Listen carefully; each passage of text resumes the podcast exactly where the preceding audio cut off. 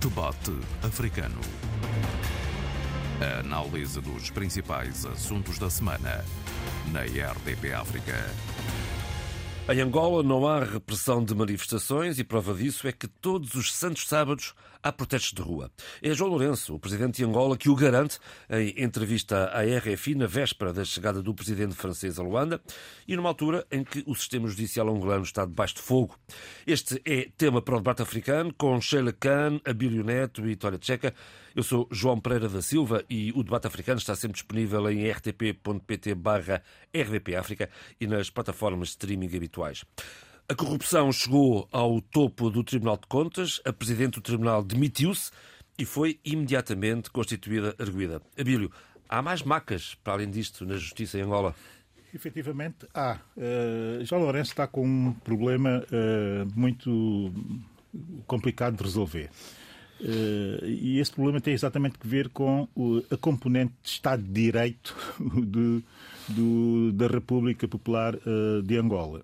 Se tudo o resto parece normalizado, exceto a questão também económica, que está naturalmente eh, a levantar algumas preocupações e preocupações profundas, a essa eh, questão eh, dos tribunais. E, e, e, a questão dos tribunais eh, é muito interessante vê-la porque quase todos os tribunais superiores de Angola, no espaço eh, de um ano, ou menos do que isso, eh, tiveram momentos de profunda crise. E a crise é uma crise genética e que só pode ser mesmo assumida e tem mesmo que ser assumida pelo Presidente João Lourenço. E, e eu explico rapidamente porquê. O Tribunal de Contas, eh, a Presidente foi eh, praticamente empurrada para lá por ele. Uh, o Supremo Tribunal uh, de Justiça, uh, a presidência do Supremo Tribunal de Justiça, que também está com problemas, também foi fundamentalmente empurrada por ele. Foi uma escolha, uh, digamos, cooptada do, cooptada do Presidente da República. Cooptada, cooptada porque uh, os pares uh, do sistema escolheram ou indicaram um outro nome hum. com mais competências e mais capacidade do que aquele que foi escolhido pelo Presidente. E depois existe a questão do Tribunal Constitucional que deixa muitas dúvidas sobre a sua, sobre a sua Constituição e, sobretudo, sobre a sua resposta uh, ao, ao, ao, digamos que ao a parte final do processo eleitoral. Olha, deixa-me só interromper para o seguinte. O Rafael Marques uh, diz uh, num, num take da agência Lusa de, desta sexta-feira que o sistema judicial em Angola está moribundo e este foi só, e agora só foi levantado o véu da podridão. Deixa-me acrescentar o seguinte. Uh, para além da questão uh, da Presidente do, do, do Tribunal de Contas, que é erguida num processo, uh, claramente um processo de corrupção, ela, ela, e o filho. Ela e o filho e, e, e demais amigos. Uh, temos também a questão do Presidente do Supremo Tribunal de Justiça, que está uh, sob fortíssima investigação, exatamente pelos mesmos uh, motivos. Sendo assim, sendo assim, toda a cúpula da justiça, da justiça em Angola, está, está com problemas e com problemas muito graves. E, e esses problemas não podem fazer, deixar de fazer ricochete no Presidente da República, que assumiu muito, demasiadamente, eh, protagonismo nessas, nessas eh, nomeações. Mas não se fica só por aqui, porque nós também não sabemos bem eh, o que se passou relativamente à renovação do mandato do Procurador-Geral da República. Quer dizer, é algo que está numa nublosa que ninguém consegue bem entender. O Presidente parece ter dado uma indicação no sentido de isso é, o que se, isso é o que se diz na imprensa angolana, no sentido de eh, tentar uh, fazer uma abordagem mais igualitária uh, da composição da Procuradoria, uh, impondo nomes, sobretudo, de mulheres. e teria exigido isso do Procurador. O Procurador não terá provavelmente gostado muito dessa sugestão e, e, nunca mais percebeu bem o que aconteceu na renovação do mandato do Procurador-Geral da República. Portanto, fundamentalmente, toda a, a, a hierarquia superior eh, do sistema judicial angolano está fragilizado. E, e, isso não pode deixar de ter impacto, como eu disse, não, não, não pode deixar de fazer ricochete eh, na presidência da República e, sobretudo, no novo mandato de João, João Lourenço. É que ficou muito disfarçado, até as eleições, todas essas movimentações. Todas essas movimentações. E não foi havendo impactos visíveis. Não é? Agora os impactos são visíveis e não vale, não vale neste momento, a João Lourenço não vale de todo, tentar desvalorizar a situação, porque ela não é passível de desvalorização. A situação é concreta, Angola se quer dar passos em frente em todas as outras áreas, nomeadamente na, na económica, só o pode fazer se conseguir eliminar um dos riscos apontados à realidade angolana, que é o risco do sistema judicial que é demasiado fraco ou frágil, que é demasiado partidarizado e, sobretudo, e pior ainda do que isso, que é demasiado dependente da Presidência da República. E isso não pode acontecer. Sheila. Uh, bom dia a todos. Uh, eu estava a escutar o Abílio e, e, o João Pereira falou do Rafael Marques. Eu tive o cuidado e muito interesse em ouvir a entrevista que o Rafael Marques deu também recentemente por uma outra um, outro meio de comunicação, em que ele diz que o Tribunal Supremo é uma casa de gangsters. Exatamente. É, é, e, e, e de uma forma fortíssima.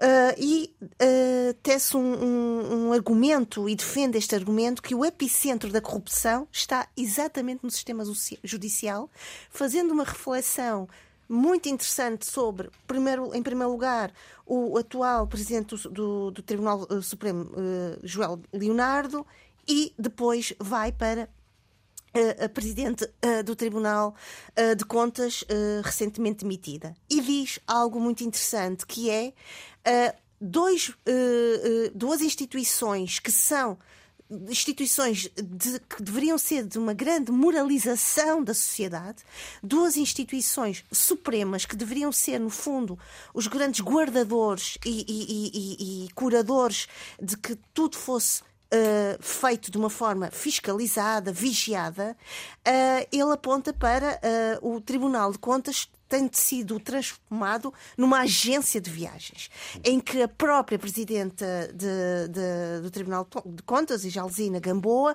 fazia deste espaço um, um, lugar para compra de viagens, não só para ela, mas para favorecer os seus mais próximos. Por outro lado, o Joel Leonardo, que tem sido, até ao momento, bastante protegido, não é?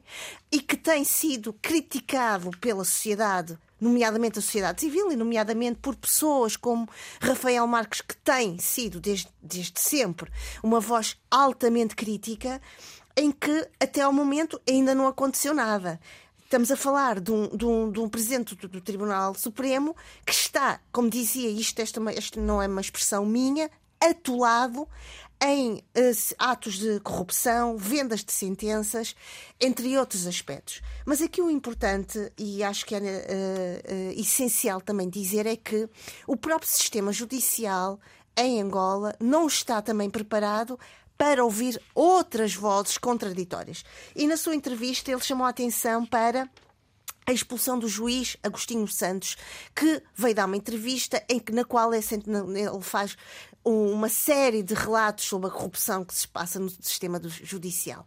O que é que isto interessa? Interessa para, para, para, para o seguinte: neste momento uh, não há espaço, ou se há espaço para o contraditório, não há espaço para poder demolir uma determinada elite.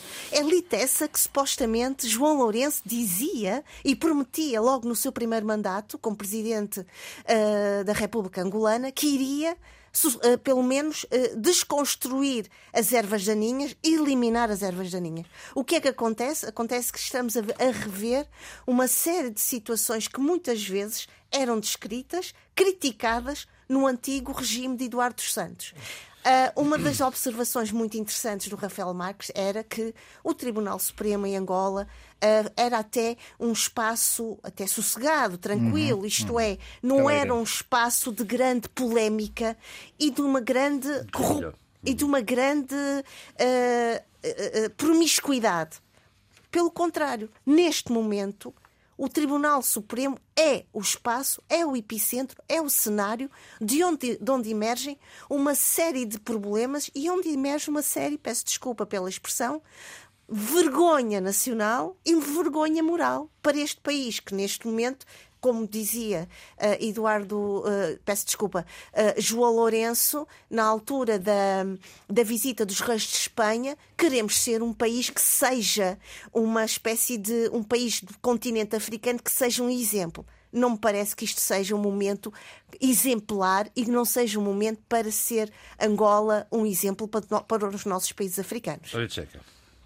Com certeza que sim. Uh, depois de toda uma situação em que Uh, o presidente João Lourenço uh, faz todo um discurso no sentido do combate à corrupção, o combate uh, à deslealdade, ao uso indevido das coisas do bem do Estado. Neste momento é lícito dizer que o mundo da justiça angolano está a concorrer para a injustiça.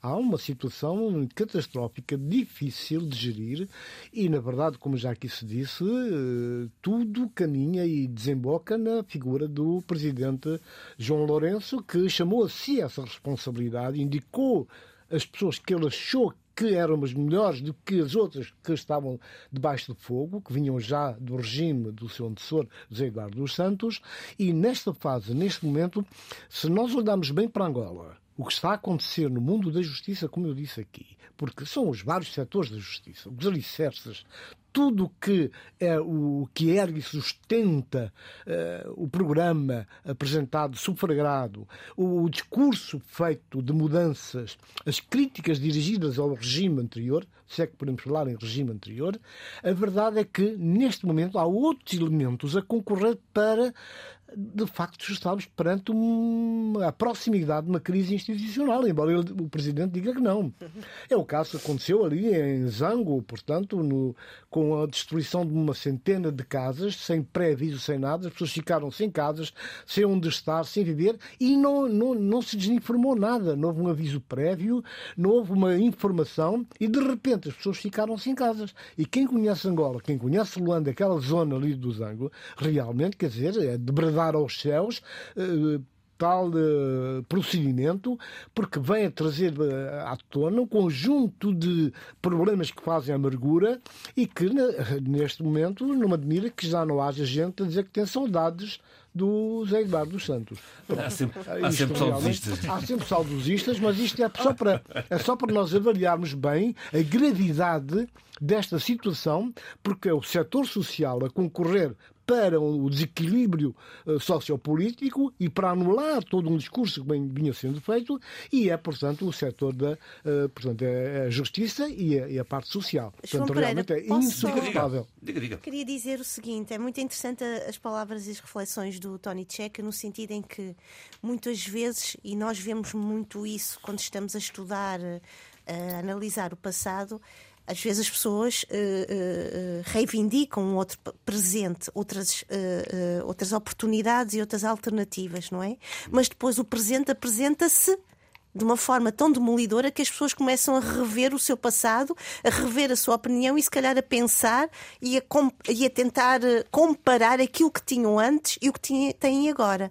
E portanto, não sei, se calhar, muitos que uh, viam no governo uh, de, de José Eduardo Santos como um governo elitista, cheio de desigualdades, cheio de vulnerabilidades e de riscos terríveis para a população, certamente olhando hoje para este, para este governo de, de João Lourenço e olhando para todos estes escândalos, principalmente este escândalo que estamos a, a testemunhar e a, e a, a acompanhar neste momento, certamente vão, muitas pessoas, muitos angolanos, vão rever as suas narrativas, vão rever as suas proteções sociais e aquilo uh, sobre o qual acreditavam neste novo uh, governo de João Lourenço. Mas, oh, Sheila, desculpa, não é só a questão da. Não são as pessoas só. Uh, por exemplo, a UNITA, os deputados sim, da UNITA deslocaram-se a Zango e confirmaram aquela situação caótica de uma injustiça atroz e, inclusive, vão levar o assunto ao Parlamento e vão inquirir, portanto, o poder, o governo, sobre o que aconteceu. Inclusive, tiveram a fazer ofertas donativos para que as populações pudessem. Eh, enfrentar, pelo menos momentaneamente, essa situação caótica. Deixa-me só dizer três coisas muito rapidamente e encadear aqui algumas ideias. Primeiro, dizer, e é preciso dizer-se isso com, com a clareza necessária, porque eu disse-o aqui quando a situação se colocou, quando foi da escolha uh, de João Lourenço para, o, para a presidência do Supremo Tribunal de Justiça, uh, sabemos como é que foi o processo, que havia os três nomes indicados pelas estruturas judiciais e, e, que o primeiro nome, o mais qualificado, teria sido cooptado para a escolha, a escolha atual uh, que nós sabemos e que está a ser altamente contestada por razões objetivas eh, de indícios de práticas eh, não propriamente mais corretas. E a, a juíza conselheira a Joaquina Nascimento, eh, ninguém pode, que era a primeira, é? que, era, que era a indicada, ninguém pode pôr sequer um pingo uma manchazinha que seja sobre a sua qualidade nem técnica nem ética. Eh, era de facto a pessoa mais preparada e melhor eh, posicionada para assumir eh, o topo da justiça angolana naquela altura. E tanto mais é assim que dentro dos corredores da justiça angolana, sabe-se hoje, que eh, muita da performance, eh, enfim, de qualidade e de competência eh, exercida pela juíza Joaquina Nascimento eh, deixa muito longe, basta ler os acórdãos, deixa muito longe todo o resto, todo o resto da produção eh, de, de, de, de, de acórdãos, não é? Eh, feitos dentro do próprio Tribunal, Supremo Tribunal uh, de Angola. Ou seja, há uma diferença muito grande de qualidade entre uma coisa, entre uns uh, e outros. E essa, e, essa, e essa necessidade que muitos políticos africanos têm de fazer essas cooptações, uh, digamos que politizadas e personalizadas, quase sempre dá recochetes. E eu não sei porquê é que se insiste nisso. Segundo ponto, que é o ponto mais preocupante do meu ponto de vista nessa altura que é, eh, estando com uma crise no sistema judicial, a forma ou a, as fórmulas que o Presidente João Lourenço está a tentar usar para atenuar uh, o impacto dessas, dessa, dessa crise está a ser pior ainda do que a crise em si. Porquê? Porque ele começa, inclusive, a querer assumir competências do sistema judicial para a presidência da República, ou seja, para o poder uh, executivo.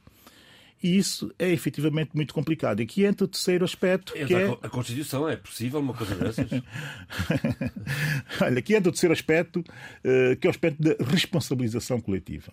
O Presidente João Lourenço, como é evidente, é o último a ser responsabilizado e a responsabilização pessoal ou individual para um liberal é algo que não é negociável. Ele é responsável eh, pelas suas decisões políticas e pela estratégia que utilizou para uh, criar um sistema judicial que desse resposta àquilo que ele achava que eram as necessidades do país. Correu mal. Mas não é o único responsável, tem que haver aqui responsabilidades coletivas. É que nós, se olharmos para aquilo que está a passar em Israel eh, no último mês, quando o, o, o primeiro-ministro de Israel tenta intervir eh, no sistema judicial, sobretudo no topo do sistema judicial, exatamente para facilitar o exercício do poder do executivo, do seu executivo, mas também do seu parlamento. Quer dizer, ele tem nas ruas 250 mil pessoas desde janeiro até ontem, que houve a maior manifestação de sempre em Israel a pedir e a clamar por um Estado de Direito. E de várias sensibilidades políticas religiosas. Não, deixa eu já lá iria, eu já lá iria. É que políticas, religiosas e empresariais. Ou seja, Tudo. toda a sociedade Tudo. civil, como se entende a sociedade civil, a clamar pelo Estado de Direito. Agora, a questão aqui, e essa é que é a questão fundamental, porque é que isso não acontece em Angola? Porque, Porque não basta intelectuais e esse, aquilo que chama sociedade civil. Os nossos países estão muito, são muito férteis neste Até tipo de responsabilização política. Deixa-me dizer, deixa-me dizer, deixa-me dizer. Pois, ainda por cima, quando o Presidente diz isso. Não é? Quer dizer, eu acho muito estranho que Israel, que é um país que nós todos enfim, estamos disponíveis para dizer mal, e pessimamente até, não é? e tratar até como um país párea, onde tudo que lá se passa é mau, uh, a verdade é que, a verdade é que às vezes. A verdade é que. Calma, calma, calma. A verdade é que às vezes, às vezes, às vezes nós temos que olhar para Israel, temos que olhar para Israel e, e, e olhar para a nossa realidade e não ter medo de agir em consonância. Deixa-me explicar só o seguinte sobre Israel. O que está aqui em causa em Israel é exatamente o mesmo que já está a acontecer em Angola, que é o seguinte. Uh, o Bibi Netanyahu, o que é que faz? Uh, tenta Israel, como se sabe, é um país que não tem uma Constituição. A Constituição é a Declaração de Independência. Declaração de Independência. A Declaração de Independência é a Constituição. Não tem uma Constituição escrita. E a Declaração de Independência, que é um texto muito vago, é que funciona como a Constituição. E o que é que acontece? Acontece que quase tudo passa efetivamente pelo Supremo Tribunal. E quando Bibi Netanyahu diz que é preciso uh, reduzir os poderes, as competências do poder uh, judicial, ele está a fazer isso para exatamente conformar uma ideia política que é a ideia política da, da extrema-direita radical que ele representa e com a qual ele quer governar uh, Israel. E a sociedade, de uma forma geral, como já dissemos aqui, reage a essa politização do sistema judicial porque é o último o último, a última resposta de defesa do Estado de Direito e da democracia claro. em Israel. A preocupação, deixa só dizer o seguinte, sim, sim. para se compreender como é importante a própria composição do, do, do Tribunal Supremo de Israel. Ele tem 15 juízes, inclusive dois deles são árabes e muçulmanos, é preciso dizer isso que é para se entender, e tem sucessivamente tentado parar, com base em acórdãos, a expansão territorial e as expropriações territoriais palestinianas. Daí o, o, o, o primeiro-ministro considerar o Supremo como se fosse um bando de ativistas judiciais que impede Israel de progredir. Como é evidente, não é um bando de, de, de, de, de ativistas, é o Estado de Direito a funcionar de acordo com o ordenamento jurídico do, do, do, Estado de Israel. Vamos recentrar a conversa no, no continente, mas Sheila, diga, diga, não, para, é para não ficar. Que é para fazer aqui Sim, com certeza, mas. Não, queria só dizer que, que, que, é muito interessante esta, esta, esta expropriação do, do que se está a passar em Israel para trazer para o debate sobre Angola e exatamente o Abilo tocou no, no, no, top, no tópico que eu iria lá, que são juízes ativistas, que são juízes que são, logicamente, uma pedra no sapato para Netanyahu e é uma pedra no sapato porque estão logicamente, a ir contra todo este poder hegemónico que Netanyahu quer para a sociedade, em geral. Mas é importante também dizer que Israel é uma coisa, mas há israelitas que lutam por, outros, por outras dimensões e por outras Outros ideais, direitos. por liberdades, e que isso tem sido absolutamente essencial e claríssimo para todos nós. E Sim, eu acho senhor. que era importante fazer esta. Tenho a certeza salva. que a questão Obrigado, da justiça, do sistema de justiça de Angola, não deixará de voltar a, a, aqui ao debate, até porque eh, nesta sexta-feira, dia que gravamos o programa, eh, eh, Emmanuel Macron inicia uma visita oficial a Luanda, a primeira do presidente francês a Angola. Dela falaremos para a semana, com certeza. Neste momento ainda não temos dados suficientes para, para, para, para, para abordarmos o assunto. Outro assunto que marcou a semana, como sabemos, foram as eleições gerais na Nigéria, vitória em toda a linha uh, do partido no poder, no Parlamento, e do seu líder para a chefia do Estado. Um resultado sem surpresas, Tony Checa. Bom, uh, uma surpresa grande, não é? Uma surpresa grande. Qual foi a surpresa? Desculpa que eu te diga. Então porque na primeira surpresa é a abstenção do grande eleitorado nigeriano. Portanto, nós eh, olhamos para o score do presidente, que, o novo presidente que ganhou as eleições, eh, e chegamos à conclusão que é bem menos de 10%. Quer dizer, que a maioria, aquilo que se esperava, aquilo que alguns analistas, inclusive, adiantaram como uma possibilidade nova e que poderia influenciar todo o processo, não aconteceu. Os jovens não participaram. O sangue novo realmente não esteve lá. Portanto, a grande maioria dos nigerianos não votaram.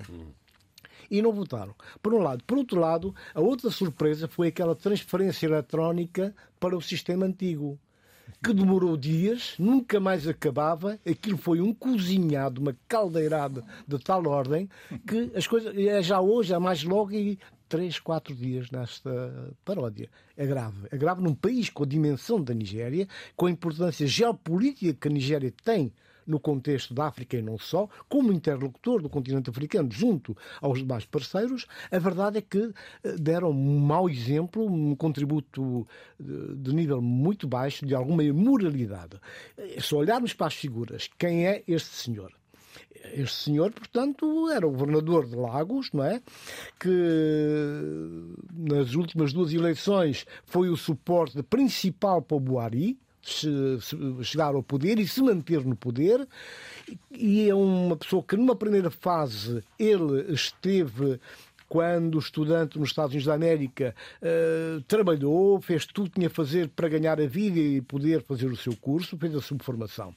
Mas depois era um crítico acérrimo do regime militar da, da Nigéria. Portanto, isso deu-lhe alguma visibilidade, mesmo estando de longe. Entretanto, o que é que acontece? Ele, quando chega já no pós-domínio eh, militar, ele chega, uh, regressa uh, à Nigéria e entra imediatamente na área do petróleo. Portanto, ele, na área do petróleo, torna-se o senhor absoluto e passou a ser conhecido como Godfather. Era o padrinho de todos. Era o padrinho de Lagos. Portanto, não é coisa pouca. E isso talvez explica aquilo que muita gente que não consegue entender e perceber uh, como é que ele constituiu tanta fortuna. Hoje é um homem, é um milionário, um multimilionário, um homem cheio de dinheiro, cheio de posses. Portanto, ele tem uma capacidade enorme, depois de ter estado encostado no ar e que se projetou na política nigeriana, africana, é uma das figuras incontornáveis de todo o processo que, do bom e do mal que acontece na, uh, em África, desde as tentativas feitas um grupo anterior, que o Abílio falou há dias, da equipa técnica uh, com de reconhecidos méritos, que tudo fez para dar uma volta à União Africana, ele é uma das figuras que chega lá e anula ele anula tudo com o, uh, o compadrio de alguns outros chefes de Estado, que não vale a pena estarmos aqui a citar, e que o ajudaram, portanto, a anular esse projeto, pura e simplesmente, que o Abílio estava a dia escandalizado, porque alguns reconheceram que nem sequer tinham lido o documento.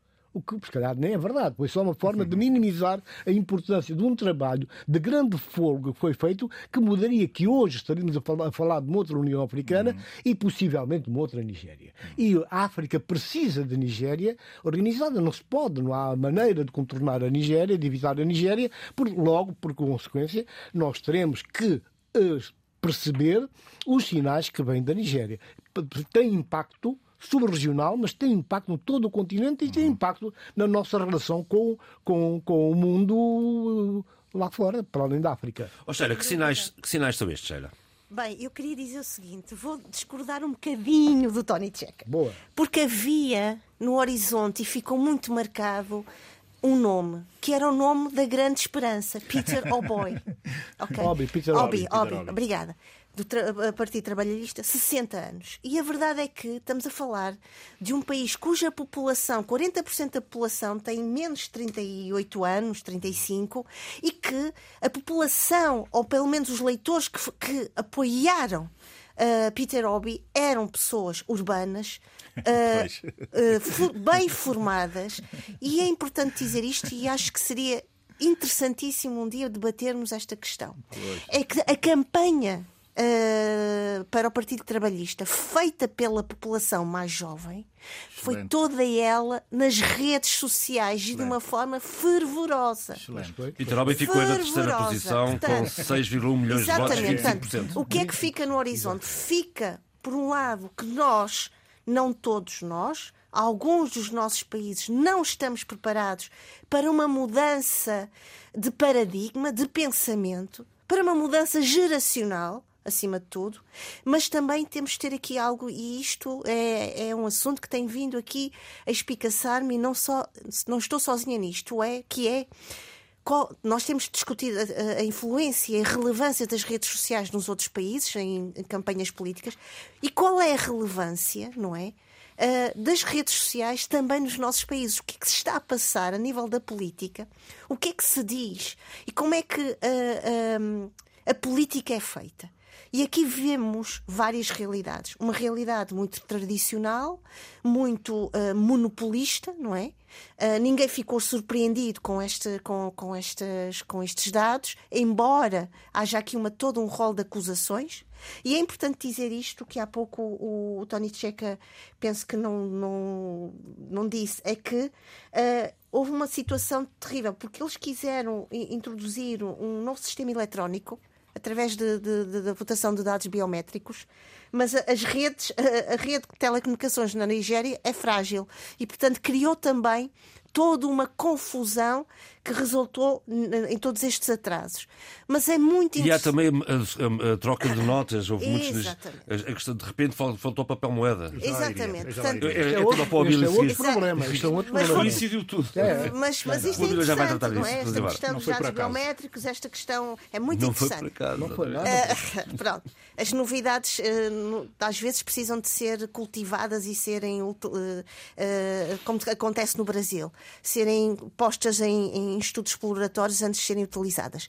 Mas o mais importante aqui é uma geração educada, urbana, que tem uma visão e uma noção da sua realidade, que aposta num candidato novo, comparado com os outros, e que tem uma campanha, um discurso de esperança e que no final fica em terceiro lugar. E que era esse homem o candidato com que toda a gente achava que teria a possibilidade. Toda a gente nós. Toda a gente nós. Mas, mas, mas, mas deixa-me dizer-vos uma coisa. Mas o nós aqui. Toda muita gente. É importante. O nós aqui é, é importante. Porque é preciso, como eu disse há pouco, pensarmos nisto. O que é que está a acontecer em África, o que é que está a acontecer nas, nas redes sociais, o que, é que, que, tipo de reivindicações, de discurso e de percepções desta realidade? Porque esta realidade há de, volta, há de vir ao de cima a qualquer momento. Não, está, está, está, está, está no topo. Agora, o problema é saber lidar com ela. Uh, três questões uh, prévias uh, que têm a ver com o pré-eleitoral. Primeiro, dizer uh, o seguinte: que foi quebrada nestas eleições uma das regras não escritas da política nigeriana, que é uh, todos, os, todos os candidatos uh, que têm um ticket para o vice-presidente, para, para, porque as candidaturas são duais, como é evidente, uh, existia essa regra que o candidato, se fosse cristão ou católico ou o que seja, teria sempre um vice-candidato, um vice-presidente islâmico ou, ou também o que seja. Uh, portanto, havia sempre a necessidade de fazer equipas uh, presidenciais duais. Uh, e dessa vez rompeu-se. rompeu o, o, candidato Bola Tinubu, que é agora o presidente, o ex-candidato agora presidente, e os outros mantiveram essa regra. Primeiro, dar nota disso, que é relevante também para uma outra questão que a Sheila colocou, que é a questão geracional, mas também temos que contar com a questão comunitarista. Exatamente, Porque as eleições na Nigéria são muito da base das sim, comunidades. Sim, sim, não, não só comunidades geográficas. o mundo rural e o mundo urbano. Ora bem, as comunidades, as comunidades, as comunidades eh, que são rurais, mais interiores, islâmicas, eh, cristãs, eh, ribeirinhas, ou seja, atlânticas, a questão do Atlântico, a diferença entre o Atlântico e o interior é muito relevante. A questão do urbano e do rural relevantíssimo a questão das novas gerações e das velhas gerações bastante eh, importantes. Tudo isso ficou revelado eh, nas candidaturas, mas também nos resultados finais. Eh, terceiro, terceiro, terceiro, terceiro ponto, o terceiro aspecto do pré-eleitoral, que foi compreender que de 322 pré-candidatos, sendo que destes 322, 160 e tais foram para as, as primárias dos diversos partidos só houve uma mulher uh, e essa mulher conseguiu chegar como 17 sétima candidata uh, a essas, uh, a essas ehm, eleições e foi efetivamente candidata, que é a senhora Princesa Xixi Ojei, de um partido que é o, o partido, o Movimento da Aliança dos Povos. Esse é o nome do partido. Um pequeno partido, irrelevante, mas foi importante aparecer uma candidata até ao fim. Não é? Mas o até ao fim aqui é relativo, para se compreender também essa relação do género, ou de como é que se vê o género dentro da realidade nigeriana. A senhora uh, Xixi Ojai, uh, candidatou-se e a verdade é que vinha fazendo campanha normalmente, até que a quatro dias uh, das eleições, uns dias antes, quatro ou cinco dias das eleições, vem fazer uma declaração pública a dizer que sou pela comunicação social que o partido que apoiava tinha decidido apoiar um outro candidato. De apoiar. Tinha decidido apoiar um outro candidato. Quer dizer, para se compreender também uh, as nuances disso. Agora, para terminar, terminar para terminar uh, muito rapidamente, e já ficou claro que a relação com a relação de simpatia pelo Peter, Peter Hobby uh, era muita, é mas vale a pena aqui entre nós, não é? Mas vale a pena olhar para a geografia, geografia nigeriana.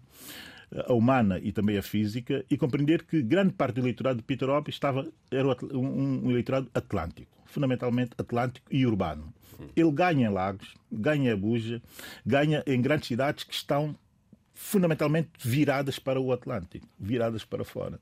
Isto é muito relevante relativamente àquilo que era o, o conteúdo dos manifestos eleitorais dos três candidatos, que eu li, analisei e fui acompanhando num site nigeriano que eu aconselho também as pessoas a verem, que é o Civic Hive, uhum. que é um think tank muito importante na Nigéria e muito, e muito fluido e muito ativo.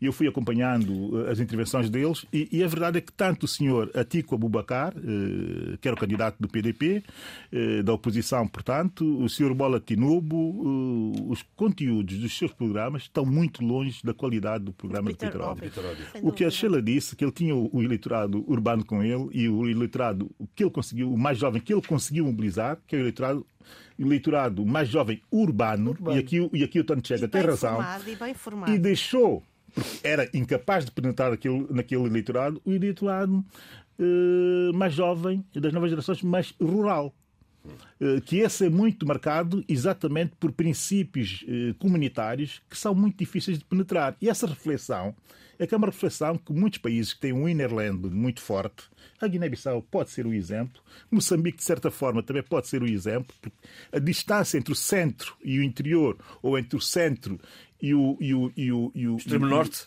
e, a mais de 3 mil quilómetros. E as periferias do país são enormes. E não são enormes só fisicamente, são enormes Vamos encerrar este tema. Tony, não, são, muito são, rapidamente. São, são distantes geograficamente mas são distantes do ponto de vista organizativo. E não só. Identitário também. Identitário, identitário das também. normas, das práticas. Nós estamos a falar de um país de 200 milhões de habitantes. Exatamente. 87 nós, milhões de eleitores. Nós temos 90 milhões com, já com capacidade para, para ter o ato eleitoral. Portanto, agora, portanto, o grande inimigo do Peter Robbie foi exatamente a juventude que não apareceu, que é o que ele estava a contar. Os ativistas estiveram lá, eh, foram interessantíssimos em termos da, da capacidade de intervenção nas redes sociais, mas a outra parte da juventude, se calhar a maioritária, pertence ao mundo rural. rural. E essa mensagem não passou. O que passou foi aquela mensagem mais tacanha, mais ligada às práticas religiosas, às práticas é? tradicionais. Isso é que ditou a diferença. É uma... Portanto, é um tema a acompanhar, sem dúvida. É um tema a acompanhar, acompanhar. e são elementos que nós temos que um, um reter para, para futuros. Uh, 30 segundos. 30 segundos, não, menos do que isso. Menos do que isso. Bora. Nós temos que dizer também aos nossos ouvintes o seguinte: nós, quando pensamos em democracia em África, temos que. Uh, falamos muito dos, das propostas, das soluções e das simpatias pelos candidatos e tal, mas temos que começar também a pensar na realidade financeira dessas eleições. Essas eleições na Nigéria tinham 160, 176 mil mesas.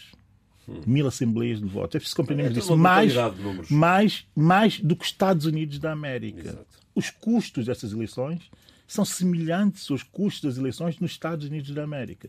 Nós temos que refletir bem algumas Sim, coisas que é para entendermos a nossa realidade. Sheila, vamos refletir sobre o acordo de extradição entre Moçambique e Ruanda? Vamos, muito vamos, rapidamente. Muito rapidamente, mas, mas isto tem, tem o seu Uh, em, primeiro, em primeiro lugar, uh, pensar o quanto a mudança de posição diz respeito ao governo moçambicano sobre esta questão. O Ruanda já vinha, como diziam alguns analistas, namorando Moçambique para este acordo de extradição. Portanto, isto não é de agora. Portanto, começamos já lá atrás, 2016, 2018.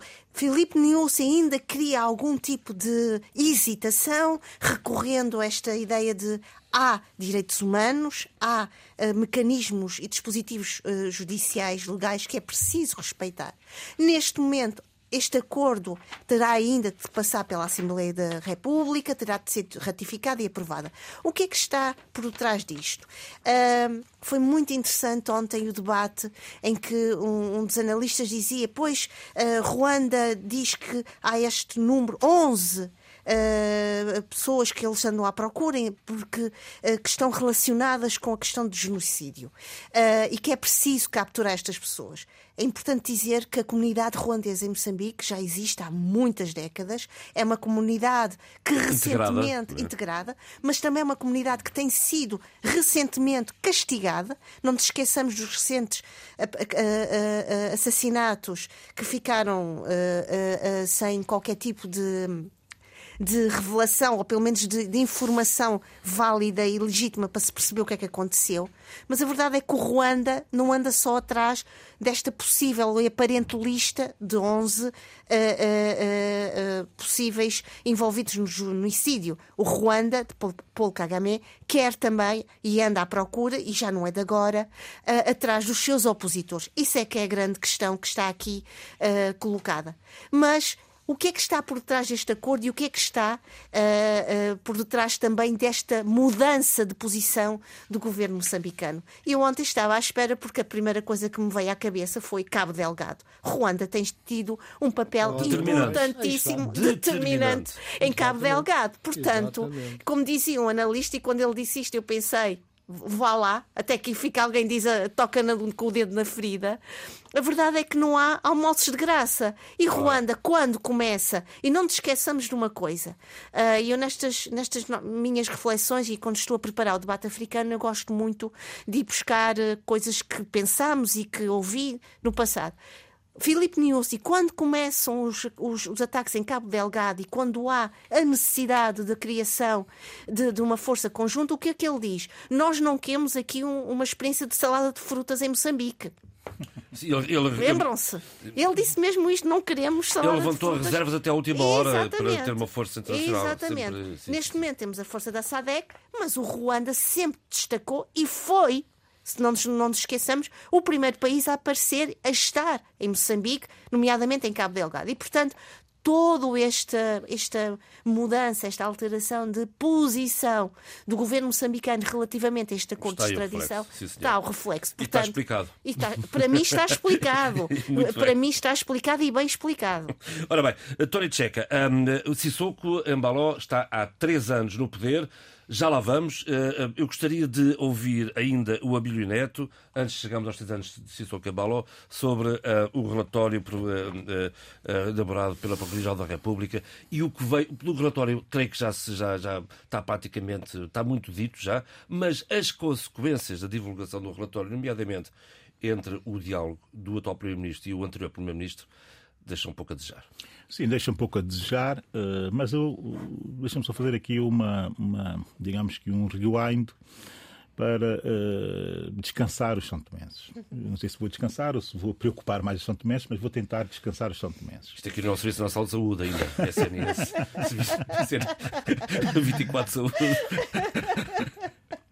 Bem, a verdade é que, uh, decorrente das ondas expansivas uh, daquele relatório, é preciso dizer que o relatório está, e eu insisto nisso, está profundamente fundamentado em provas, é preciso dizer uh, isso, em provas informáticas, em provas de comunicação, ou seja, rastrearam os telemóveis e o conteúdo dos telemóveis dos participantes, é preciso que isso fique bem claro em provas uh, de posicionamento uh, geo, geoterritorial, GPS. as antenas uh, da Marinha São Tomé identificaram as movimentações dos de vastos aparelhos de telefonia móvel de cada um dos intervenientes e não só.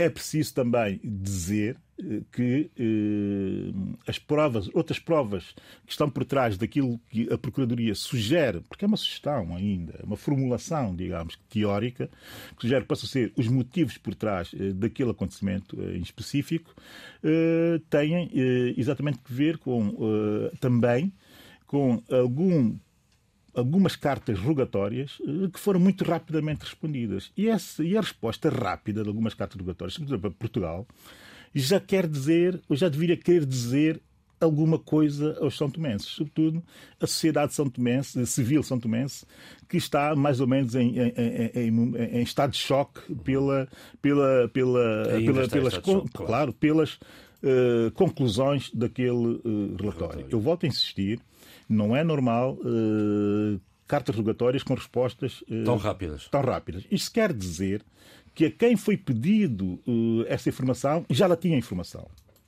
Isso tem que merecer reflexão dos São Tomenses. A quem não queira refletir, a quem não queira refletir, queira andar a mandar, a mandar, a mandar balões para o ar, a pensar em colocar a situação do ponto de vista daquilo que são os tribunais populares, os tribunais, não sei, dados contra-revolucionários, logo de género. Não, nós temos o Estado de Direito e o Estado de Direito é feito com base em, em, em justiça, que é feito com base em provas. E, e as provas estão lá e só nós lê que não quero. hoje e as provas estão lá e só nós, nós lê que eu não quero. E agora vamos aguardar pelo segundo relatório e aguardar pacientemente. O que nós sabemos é que, com base nesse relatório, com essa capacidade de produzir provas, eh, eu já estou muito mais tranquilo relativamente àquilo que vem eh, no segundo relatório. Ou seja, sentido, não estás, será estás por seguro falta... da garantia. É, estás... que, é não, será, não será por falta de, de, prova, de produção de provas que nós não teremos Credível, a indicação portanto. clara da, daquilo que aconteceu no momento da barbárie eh, no, no, quartel a 25 de novembro. Aquilo foi uma barbárie e não podemos, ninguém pode negar que tinha sido uma barbárie. Agora, mais tranquilos, porque afinal há capacidade para produzir provas. Essa capacidade nós devemos efetivamente. Resto, a, falaste isso a semana passada, que foi a primeira portuguesa. vez que foi feito um relatório. Foi, sim, isso a semana sim. passada. E, e, e porquê é que é importante essa. essa esse, esse, sublinhar da participação uh, da justiça, uh, do sistema judicial uh, português. Porque já começa a haver questionamentos relativamente à intervenção ou à imparcialidade desse sistema. O que me parece o que me parece estar ao nível eh, da baixeza que eu não posso sequer aqui comentar. Relativamente à baixeza uh, dos protagonistas políticos são tomenses, ainda em consequência das ondas de expansão ou expansivas desse, desse relatório.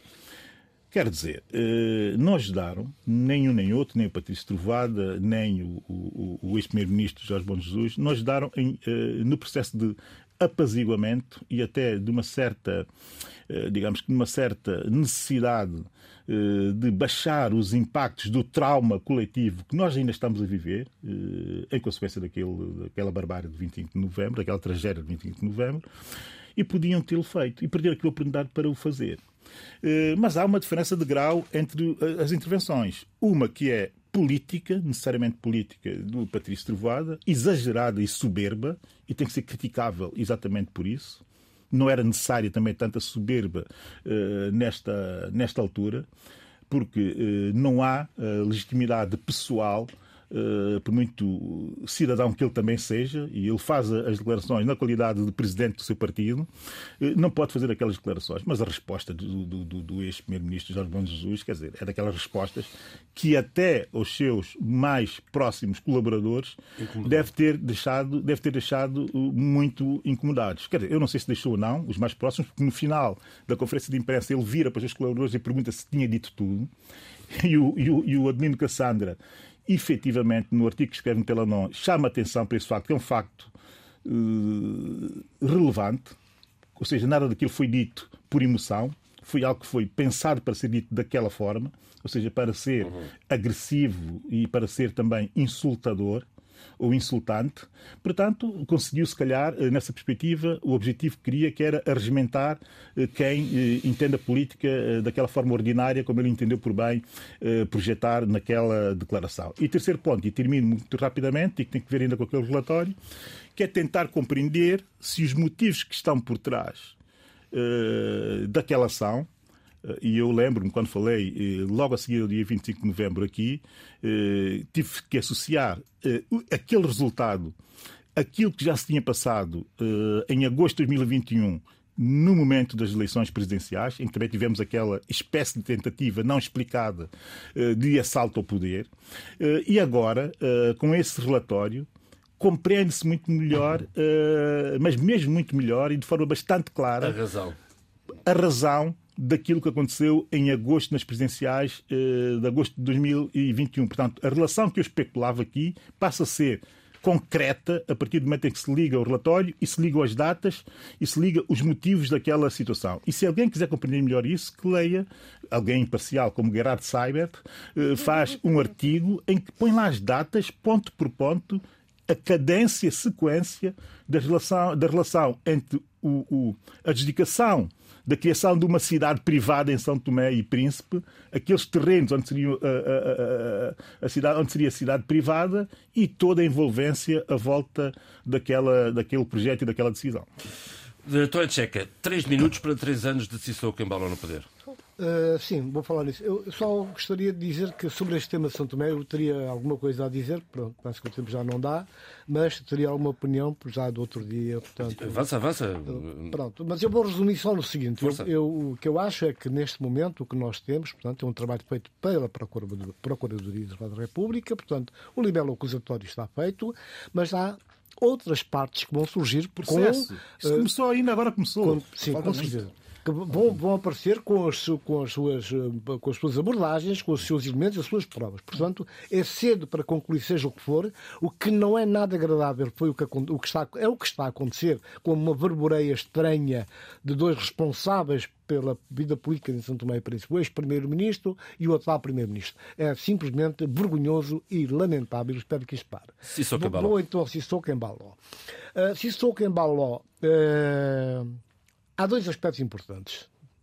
A Sissoko, portanto, com a capota de CDAO, conseguiu levar o nome da Guiné-Bissau novamente ao mundo, conseguiu eh, com que algumas portas voltassem a ser abertas, abriu portas, viajou muito, eh, como nenhum outro estadista o fez desde, desde a independência até hoje. Ele conseguiu, de certa maneira, um êxito não só nos países africanos, com o apoio de Buhari da Nigéria e o apoio do Macky Sall de, do Senegal, concretamente, os, as duas pedras-chaves que ajudaram, portanto, a desbloquear uma situação que se previa bastante difícil, e ele embarca, portanto, nisso e consegue realmente, eh, a verdade seja dita, consegue fazer com que a Guiné-Bissau volte a ser falada às vezes por bem, às vezes por mal, mas volta, portanto, a fazer parte da agenda política internacional. Ele consegue, isto é um mérito que ele tem, eh, pondo de lado o que aconteceu, todo o processo até a sua posse, ele, eh, tudo isso, portanto, são coisas que devem ser registradas. Agora, a verdade é que estes tempos, nesse aspecto da política externa, fazem lembrar, inclusive, salvo as diferenças históricas, metodológicas e morais de tudo, e temporais, eh, os primeiros tempos, os primeiros seis anos da independência da Guiné-Bissau, em que Guiné-Bissau era uma espécie de uma capela, um grande santuário, onde todos os estadistas, chefes de Estado e chefes de governo, iam precisamente para abraçar a Guiné-Bissau e dar o apoio, e, na verdade, Guiné-Bissau já estava, já tinha em agenda um conjunto de projetos projetos que projetavam o país, mas do ponto de vista organizativo, com programas, com, com elementos necessários para desenclavar o país e torná-lo um país, portanto, com futuro. Uh, nesse aspecto, há essas semelhanças. Agora, quando olhamos para o plano interno, aí já temos um outro uh, presidente uh, que não consegue conviver com as diferenças, que não aceita as normas democráticas, utiliza o discurso do democrata só para constar, porque fica bem, mas a verdade é que a prática dele, a relação que ele tem com o poder político, a perseguição que move uh, aos ativistas, o silêncio em relação a casos de raptos, espancamentos de deputados, dirigentes políticos, uh, jornalistas, órgãos de comunicação social, são de veras lamentáveis e continuam. E que o que torna a situação mais grave e mais lamentável, confrangedora, é o silêncio da própria comunidade internacional, que, por um lado, recebe uh, respeituosamente o, o presidente Sissoko, mas que, ao mesmo tempo, pelo menos aquilo que nós nos apercebemos, não há portanto, uma ajuda no sentido de fazer com que eh, esse político, esse estadista, eh, perceba que tem que conviver com as diferenças, não pode aceitar que, eh, na verdade, aconteçam sistematicamente casos de raptos e espancamentos de quem? De ativistas, deputados, políticos que fazem críticas ao regime. E isso acontece, aconteceu, está a acontecer neste momento é de todo lamentável. Esperemos que, de facto, que, que, que, haja essa possibilidade de ele fazer um ato de contrição e que repique caminho e que deixe o país funcionar com alguma normalidade. O que ele fez em relação ao Parlamento é de todo lamentável. O Parlamento era um Parlamento, portanto, que as diferenças, as, as tonalidades de cores políticas tinham a ver com as urnas, foram as urnas que ditaram uh, tais diferenças e o Parlamento com toda uma dinâmica, funcionou sempre até o último dia. Portanto, não houve uma razão plausível, não houve uma razão plausível em termos de. Forte, de, uma razão forte. Uma razão plausível em termos de dizer Ruptura. que, bom, eh, há uma ruptura, há uma é confusão, preciso... há atos uh, que, que extravasam os conceitos de democracia. Ele resolve dissolver o Parlamento, não há uma razão aparente. O argumento que ele apresenta, o que ele diz, não joga a bota com a perdigota, e depois mais, neste este governo que depois é formado por ele da iniciativa presidencial, porque ele tinha o mandato tinha o mandato de quê? Tinha o mandato de organizar as eleições, que até agora estão em banho-maria, lá para as calendas gregas, lá para junho, que é o mês das chuvas, que a gente sabe na Guiné-Bissau, mês de junho, o que é que circula, o que é que pode andar. Portanto, as eleições estão comprometidas. Nesse aspecto, resumidamente, temos um Sissoko que na política externa consegue fazer coisas muito concretas, que há que ser registado, e tem um outro aspecto, neste momento ele vai, vai retomar um projeto que já existia de requalificação da cidade de Bissau, mas também do interior do país. Neste caso, ele, ele limita-se a Bissau e está a dar uma nova imagem uh, arquitetónica de Bissau. Portanto, agora, do outro lado, do ponto de vista político, neste momento, só para fechar, uh, está a decorrer em, na Guiné-Bissau um encontro de organizações de direitos humanos e quem segue atentamente as notícias que saem realmente confirma tudo o que eu disse e mais qualquer coisa. A repressão, a falta de vontade, a falta de interesse Sim, e a forma como e se assim se fez este debate africano esta semana, em que não vai haver tempo para os livros, um programa com o apoio técnico de João Carrás, com o apoio à produção de Paulo Seixas Nunes. Fique bem. Debate africano. A análise dos principais assuntos da semana na RDP África.